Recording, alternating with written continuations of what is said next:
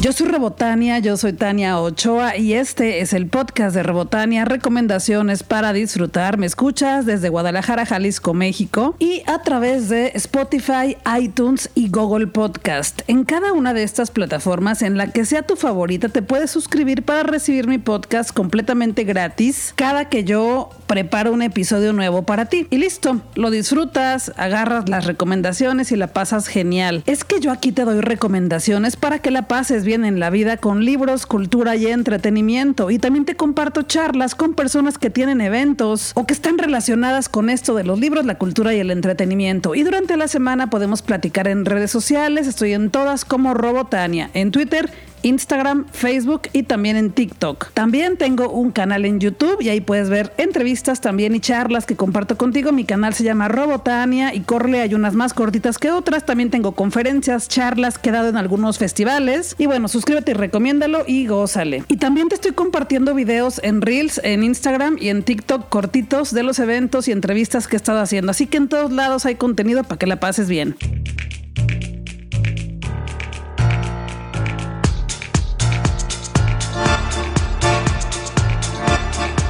¿Ya reconociste ese tema musical? ¿Te suena familiar? ¿Te suena esa musiquita de una novela que salía en TV Azteca hace muchos años? Bueno, pues yo la acabo de conocer. Se llama Las Aparicio.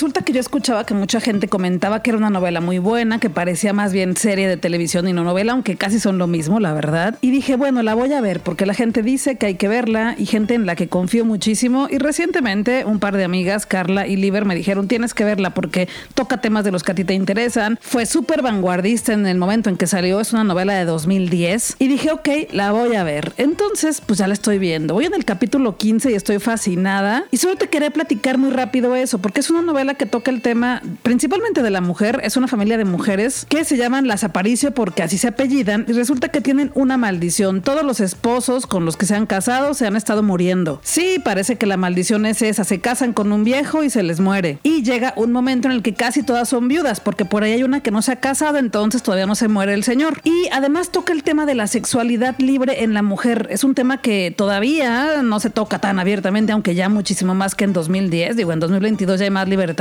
de muchas formas, aunque la gente se sigue asustando por un beso de dos mujeres en una película, como en Buzz Lightyear. Pero bueno, esta novela tocó temas de la libre sexualidad de las mujeres, también tocó el tema de las personas transgénero o transexuales, cuando en esa época casi nadie hablaba de eso. Y también toca el tema de las mujeres que se enamoran de otras mujeres. Y te digo, era 2010, o sea, hace 12 años. Apenas voy en el capítulo 15 y son más de 100. Espero terminarla pronto. Los episodios son de casi una hora, entonces pues ahí voy viendo algunos entre tiempo y tiempo, entre descansos, mientras como y mientras así, ya te la sabes, ¿no? Pero la estoy disfrutando mucho, te lo quería platicar. Si tú ya la viste, si tú ya sabes en qué acaba, no me hagas el spoiler, pero podemos platicar en redes sociales. Ya te dije, voy en el capítulo 15, no voy tan adelantada, pero ya me encariñé con todos los personajes. Y bueno, ya te iré platicando poco a poco cómo van mis avances con Las Aparicio, porque también hay una película. Y bueno, también la veré muy pronto, es este en Netflix, así que seguiremos platicando de Las Aparicio.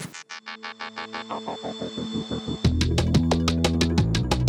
Universal Pictures me invitó a la función de prensa de la película El teléfono negro e incluso me mandó boletos para compartirlos con ustedes y se los regalé en redes sociales. Esta película ya está en los cines, así que ya puedes ir a verla, pero la vimos digamos que unos dos días antes del estreno. El teléfono negro es una película de terror. La película es dirigida por Scott Derrickson y protagonizada por Mason Thames, que es el niño, y Madeleine McGraw, que es la niña, y el actor adulto, que es Ethan Hawke. Scott Derrickson también dirigió la película de Doctor Strange en 2016 y también dirigió la famosa película Siniestro, entre otras. Y nos cuenta la historia de un secuestrador y abusador de menores y cómo se comunican sus víctimas para acabar con él. Sí, la película me gustó porque tiene como esos toques, esos tintes de una película clásica de terror, pero al mismo tiempo tiene una historia muy novedosa. Yo creo que ya lo viste en el tráiler, no es spoiler, y si no, pues ahí lo vas a ver luego, luego, en cualquier póster. Estas personas se comunican entre ellas a través de un teléfono negro. Digo, hasta el nombre de la película lo dice. La película está basada en un cuento de Joe Hill, que es hijo de Stephen King, y se nota la influencia. Por ahí aparece una niña con una gabardina amarilla, como la de Georgie en la película de It o el libro de It. También el personaje que, que pues es el malo de la película tiene unos globos que nos recuerda otra vez a Pennywise. Y así la película tiene, te digo, como algunos tintes, algunos toques y homenajes a películas clásicas de terror, pero sigue siendo muy auténtica. La película también es incómoda porque sugiere muchas cosas que no se ven, pero que te las deja ahí muy sugeridas sutilmente. Y a mí sí, un par de momentos me hicieron brincar del asiento, aunque no es una película que todo el tiempo haga ruidos para que te asustes, sino que es un poco más el terror psicológico. Me gustó mucho porque yo disfruto mucho las películas de terror, pero si es un terror eh, intenso, entonces si no te gustan tanto estas películas, pues piénsatelo un poquito más. Yo te recomiendo que si vayas y los ojos y disfrutes el terror, disfrutes la adrenalina, pero cada quien conoce sus límites. Entonces tú decides. A mí sí me gustó el teléfono negro y es una película que también se estrenó en el Festival Internacional de Cine en Guadalajara y el director estuvo presente, incluso dio una clase magistral. Yo no pude ir porque estaba haciendo otras entrevistas, pero pues ya la pude ver y sí me gustó mucho. El teléfono negro es una buena película de terror. Suelo calificar las películas del 1 al 5 con tuercas de Robotania y a El teléfono negro de Universal Pictures le doy cuatro tuercas de Robotania.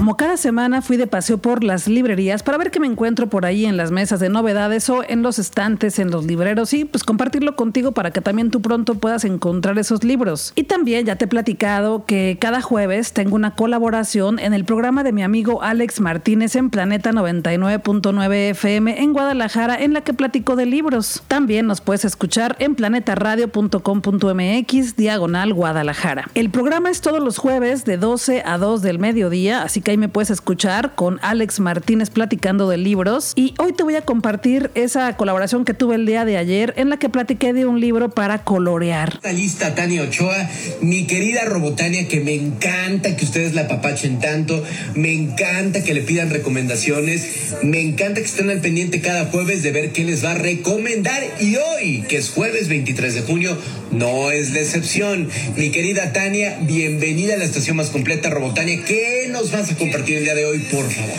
Hola Alex, qué gusto estar aquí contigo y con todas las personas que escuchan tu programa en Planeta. Mil gracias por el espacio. Yo soy Robotania, yo soy Tania Ochoa y hoy te quiero platicar de un libro para colorear que se llama Mundos entre Mundos y es del ilustrador Kerby Rosanes con BR Editoras. No sé a ti, no sé a ustedes que nos escuchan, pero a mí me encanta colorear, me encanta iluminar porque me relaja y este es un libro de gran formato, mide alrededor de unos 25 por 25 centímetros más o menos y tiene ilustraciones preciosas llenas de fantasía, universos únicos, animales gigantes, animales que son hogares, dragones, ciudades con plantas enormes, espacios inundados de libros, animales que se convierten en ciudades pero al mismo tiempo son casas pero también son plantas. Está súper bonito este libro que se llama Mundos entre Mundos y precisamente es eso, una mezcla de universos, una mezcla de mundos a blanco y negro, muy detallado, la ilustración es muy detallada y es para colorear. Puede ser para pequeñines, también para adultas y adultos. Yo estoy feliz coloreando el mío.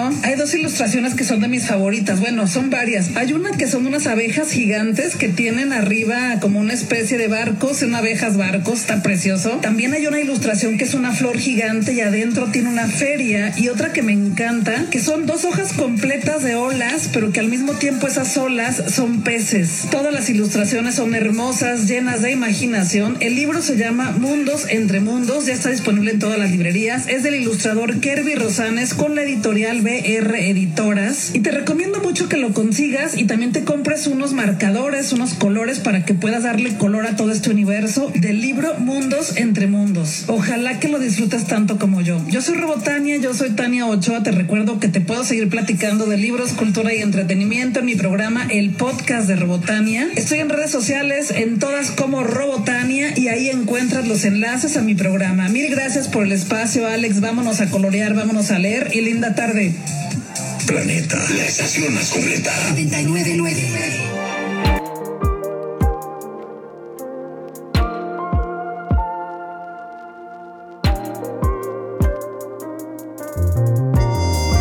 Semana te platico también de los espectáculos que nos trae a Guadalajara el conjunto Santander de Artes Escénicas, que si es un recinto que todavía no conoces, tache para ti porque te he regalado muchísimos boletos en redes sociales y cada semana te invito a eventos, te regalo boletos dobles para que la pases bien. Pero está bien, siempre hay una primera vez y si no ha sido espero que lo hagas muy pronto y pendiente en mis redes sociales para que te ganes algún boleto para los eventos de este mes. Te quiero platicar de un espectáculo que vendrá muy pronto, es en el mes de julio y se llama Radix, la potencia y elegancia del flamenco en conjunto Santander. Este espectáculo plasma lo más puro del flamenco con una visión contemporánea. Acompañados de dos cantautores y una guitarra, estos cuatro exponentes harán un recorrido por los diversos palos o estilos del género. La sala 4 de Conjunto Santander será el escenario que reunirá por primera vez a los bailadores internacionales José Maya y Nino de los Reyes, así como a los artistas jaliscienses de proyección global Triana Maciel y Alejandra Hernández.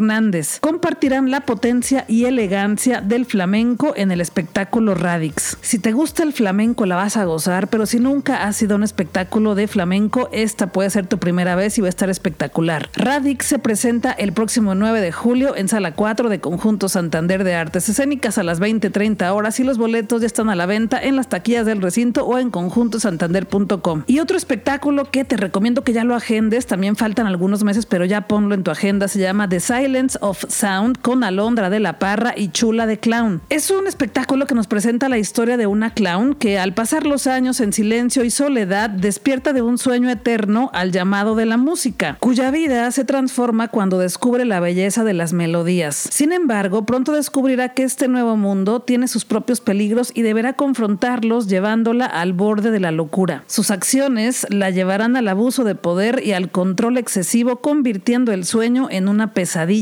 invitando al espectador a descubrir su verdadero despertar. La chula es una clown que hace comedia y que es súper talentosa y Alondra de la Parra es una música y compositora que va a tocar en vivo al mismo tiempo que veremos el espectáculo en el escenario. Los boletos también ya están a la venta desde 400 pesos hasta 1500, 20% de descuento para estudiantes y maestros de cualquier institución y grado escolar, egresados y trabajadores de la Universidad de Guadalajara y para personas de la tercera edad con credencial del INAPAM, promoción válida solo en taquillas. Ya los puedes comprar ahí precisamente en las taquillas del recinto o también en conjuntosantander.com.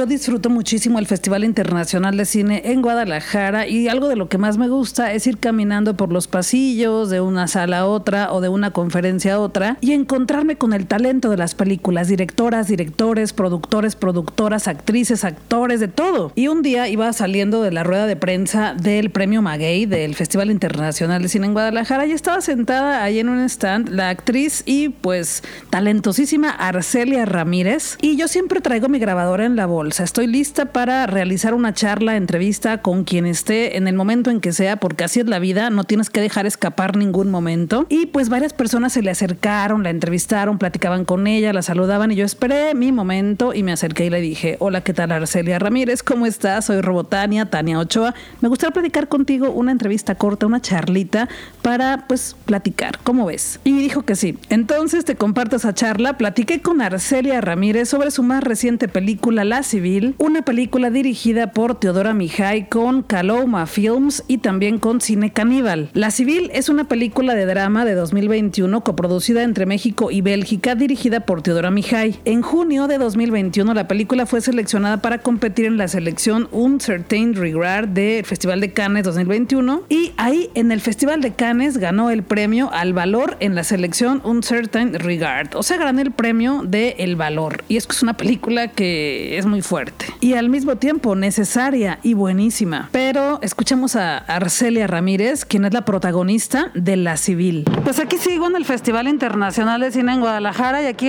creen que me encontré Arcelia Ramírez. ¿Cómo estás, Arcelia? Muy bien, muchas gracias. Contenta de platicar contigo. Me da mucho gusto. Oye, quiero que me platiques la gran experiencia de haber filmado La Civil. O sea, a mí me dejó, la verdad es que muy conmovida, pero muy fría, pero muy asustada, pero muy feliz también de ver con una gran interpretación en esta película. Como en resumen, ¿cómo, cómo resumirías esta experiencia de haber interpretado este papel tan, tan fuerte?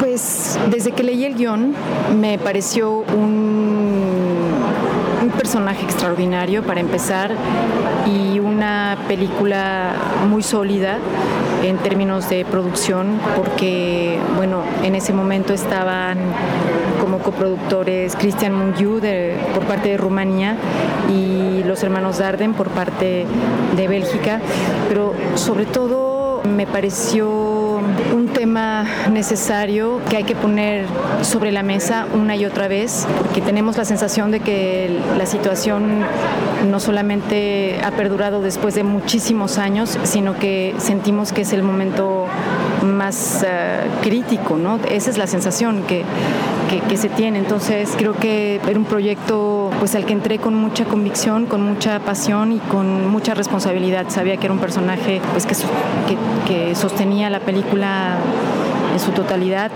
está en, prácticamente todas las escenas, no prácticamente, está en todas las escenas, es, una película que en principio iba a ser un documental, primero desde el punto de vista de los jóvenes y luego de las madres, porque en la investigación Teodora Mijaí, que es la directora de este proyecto, cambió la ruta de, los adolescentes, de la mirada de los adolescentes al testimonio, de, cuando se encontró con el testimonio de las madres, dijo, pues aquí está eh, un asunto muy poderoso, muy terrible, entonces conoció a una a una madre muy extraordinaria y, normalmente iba a ser un documental sobre ella y finalmente cambió una vez más porque sintió que con la ficción iba a tener más libertad para tratar el tema como lo quería y, sobre todo también que era como muy riesgoso.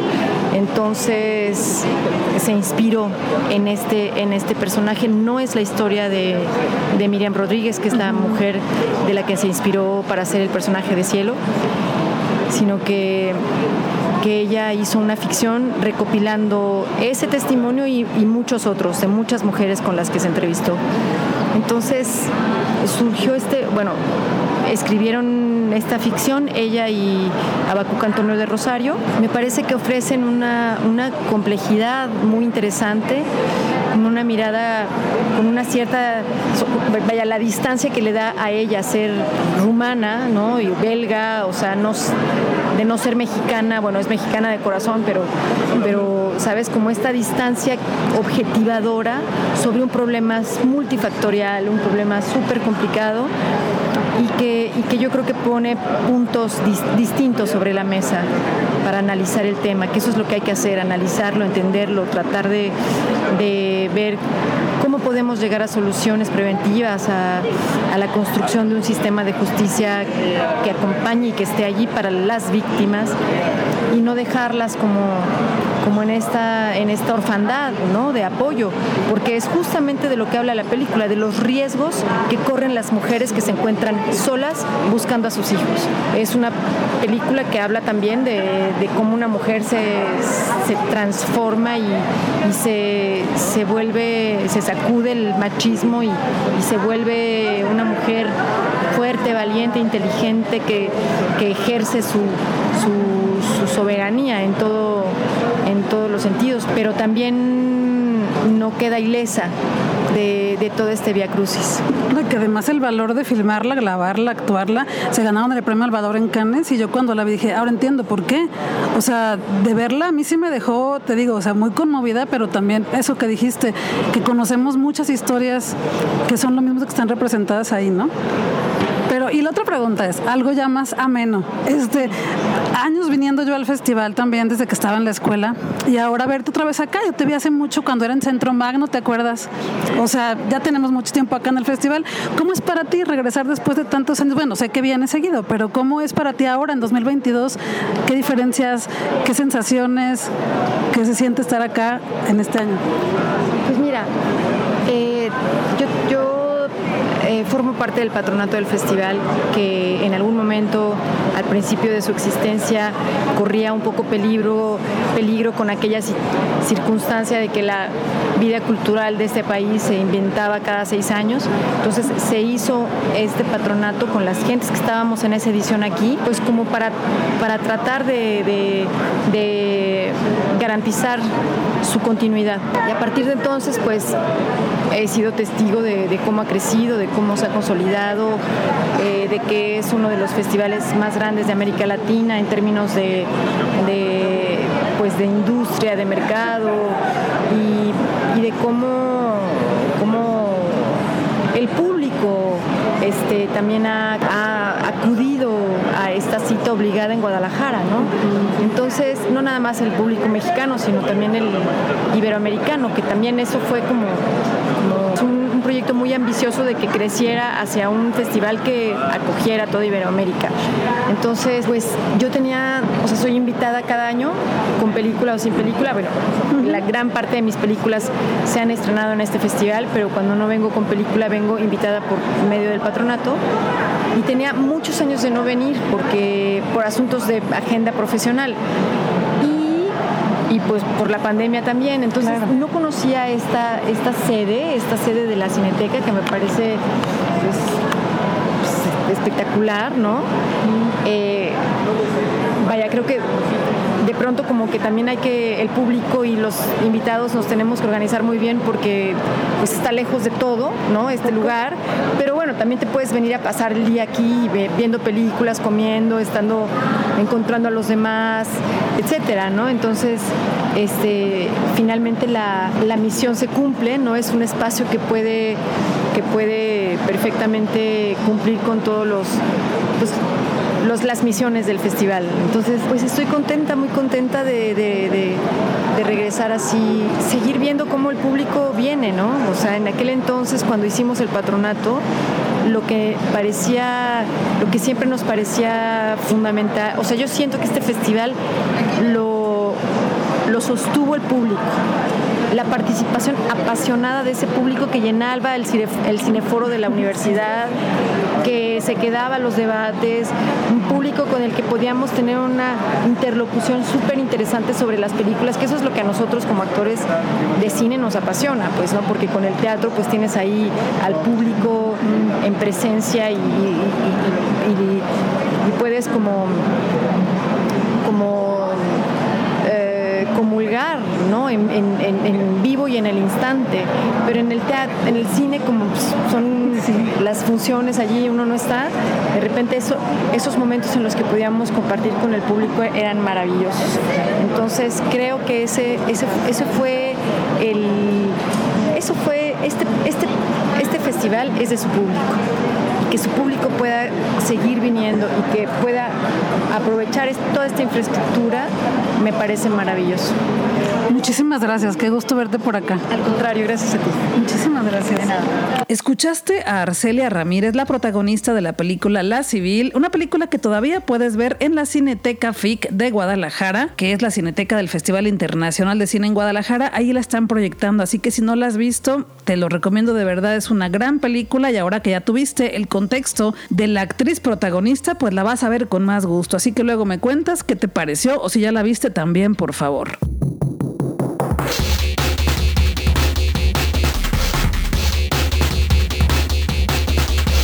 Tras noticias contundentes, eso que viene, eso que nos espera, eso que pronto podremos disfrutar. Yo estoy ya súper ganosa de que sea el concierto de la cantante chilena, que también ya se nacionalizó mexicana, ella se llama Mon Laferte. Y es que a partir de 2020, cuando comenzó la pandemia, me puse a revisar todo lo que tenía pendiente y escuché la música de Mon Laferte y me encantó, me enamoré de su música y de su estilo. Y me lamenté mucho no haber ido a conciertos previos a la pandemia porque según yo se iba a acabar el mundo, ¿no? Pero ahora que ya regresamos, pues estoy súper contenta porque ya tengo mis boletos para verla muy cerca. Y he estado viendo varias entrevistas con ella en YouTube porque como yo apenas la estoy conociendo, tengo dos años de conocerla, pues para mí todo es nuevo. Mon Laferte ya vive en la Ciudad de México, ya se nacionalizó mexicana y bueno, tiene más de seis discos. Es compositora y cantante y lo maravilloso de sus discos es que en cada disco hay ritmos y géneros diferentes. O sea, no es un solo sonido el que vas a escuchar en su música. Porque luego pasa eso, ¿no? Que hay artistas que suenan igual todos sus discos, igual todas sus canciones y con Mon Laferte no pasa eso. Entonces Mon Laferte viene a Guadalajara, ya empezó su gira hace varios días en México y ya vi algunas imágenes y videos por ahí en redes sociales porque ayer estuvo en concierto, pero no quise ver tanto para no hacerme spoiler, pero viene a Guadalajara, Jalisco, México el miércoles 6 de julio a las 21 horas al Auditorio Telmex. Los boletos van desde 420 pesos hasta 1450, pero ya no hay de los más caros, ya se acabaron, pero si hay uno que otro por ahí para que la pases bien. Si te gusta Mon Laferte, cuéntamelo y platicamos platiquemos de ella, compartamos cuáles son nuestras canciones favoritas y nos vemos ahí en el concierto de Mon Laferte en Guadalajara. Otro concierto que también será muy pronto es el de la banda Dead Can Dance. Bueno, no tan pronto, pero vele anotando en tu agenda. Dead Can Dance es una de las bandas más vanguardistas y trascendentales de las últimas décadas y pues vendrán a Guadalajara a envolvernos con su sonido onírico. Dead Can Dance en pues en Guadalajara en el Teatro Diana. También tengo muchísimas ganas de ir a este concierto que vienen con Ocesa también, igual que Mon Laferte. Y pues vendrán Lisa Gerard y Brendan Perry en compañía de todos sus músicos. Dicen, dicen las buenas lenguas que será una noche emblemática en el Teatro Diana. Este concierto será el 29 de abril de 2023, o sea, el siguiente año. Pero ya nótale para que no se te olvide, ya puedes comprar tus boletos. Este concierto será en Teatro Diana a las 9 de la noche. Ya comenzó la venta general el 11 de junio, así que ya puedes comprar tus boletos en las taquillas del recinto o también en Ticketmaster. Otro espectáculo también que será en el Teatro Diana se llama La Familia Madrigal, una familia de encanto, el tributo, y es un espectáculo para toda la familia. Es una obra de teatro con espectacular elenco mexicano y grandes interpretaciones que hacen homenaje a una historia que busca inspirar a grandes y pequeños a través de un mensaje sano, positivo y de unión para toda la familia. Además, te estoy regalando boletos en mis redes sociales, así que corre, estoy en Twitter, Instagram y Facebook como Robotania, ahí puedes participar, quedan pocos minutos. Este espectáculo, La Familia Madrigal,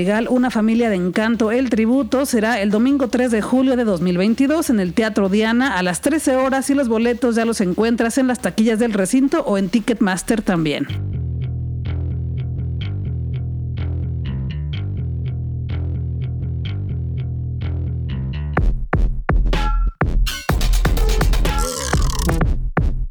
Gracias por haber llegado hasta aquí en este episodio del viernes 24 de junio de 2022. Yo soy Robotania, yo soy Tania Ochoa y podemos seguir platicando en redes sociales. Estoy en todas como Robotania, en Twitter, Instagram, Facebook y también en TikTok. Todos los viernes te regalo un episodio nuevo del podcast de Robotania desde el universo de Robotania hasta tu casa. Aquí te traigo las mejores recomendaciones para que disfrutes la vida con libros, cultura y entretenimiento. Guadalajara es nuestra y tenemos que seguir disfrutándola, pero también tu ciudad donde quiera que estés cuídate, cuídame, cuídale, usa tu mascarilla o cubrebocas, porque si te cuidas tú, cuidas a todas las personas. Vámonos a disfrutar que la vida es corta y el tiempo se nos está terminando.